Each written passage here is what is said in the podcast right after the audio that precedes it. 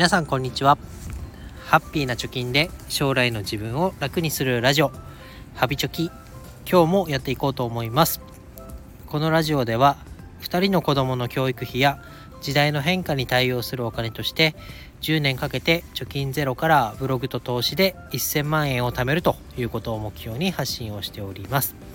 現在地としては残り8年と9ヶ月で523万円を貯めるということになっております、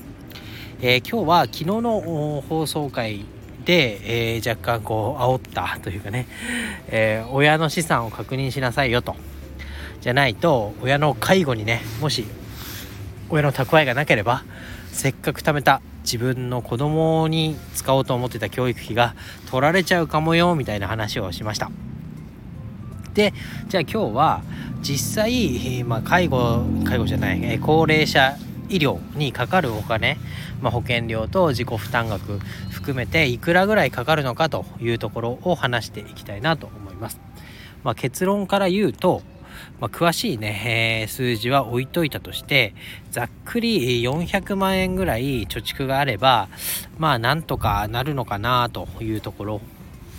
というテーマで話していきたいなと思います。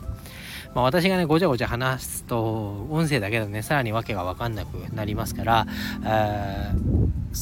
チャプター欄に、えー、リベシティを運営している両学長の動画を貼っておきますこの動画によるとですね、まあ、65歳以上から平均寿命のだいたい90歳までにかかる老後の医療保険とえ自己負担になる医療費がトータルでざっくり370万円用意しておけば、まあ、保険料も払えるし保険料からはみ出たというかね1割負担から3割負担になってる部分も含めた平均値としては370万円になっているよというふうに言われています。なので、まあ、必ず払うで払わなきゃいけない医療保険料、まあ、後期高齢者医療みたい医療保険、えー、みたいなところは220万円。で自己負担額1割負担とかから3割負担の間に、当てはまると思いますけどそこの負担額が150万円だよということで、まあ、370万円。まあ、分かりやすく400万円あればあ病院にかかったりねする費用としては賄えるよということになります、えー、この400万円をまあスタートとして考えましょうと。ここからね行動の、まあ、医療費だったり、えー、入院した時に個室がいいとかなると自己負担が増えますけど大体もう最低限の医療を受けるには370万円、まあ、400万円を見積もっておけばいいよということです。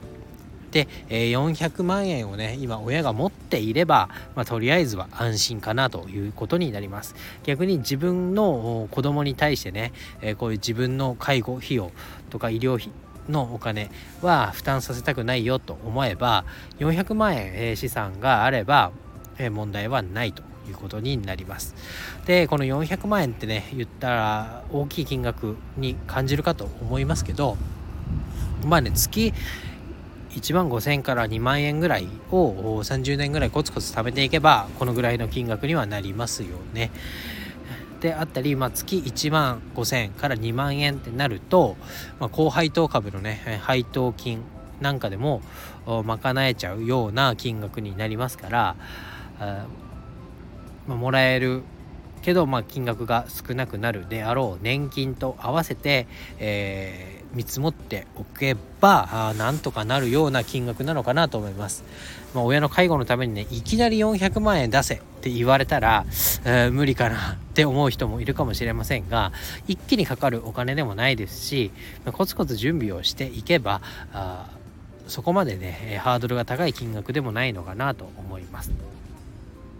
ま、ただね400万円、えー、せっかく子供自分の子供のために貯めておいたものが親の介護に消えちゃうよなんてことになったら悲しいと思いますのでやっぱ確認親にねいくらあんだとでそこのお金はどこに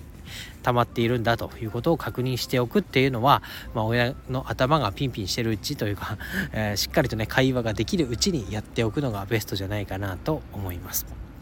でここからね介護の費用が上がっちゃうとか、えー、なんだ医療負担の金額が上がっちゃうとかっていうのはまあ想定されうることになるのかなと思います。なので、まあ、さっきもね株の話をしましたけど、まあ、資産を貯金だけで貯めておくのではなくてお金にも働いてもらって、え、100万円が1年後2年後には110万円になりましたとか120万円になりましたみたいなねこう何て言うんだろう。負担額が増えるかもしれないところに対してビタビタの金額を持っておくんじゃなくて、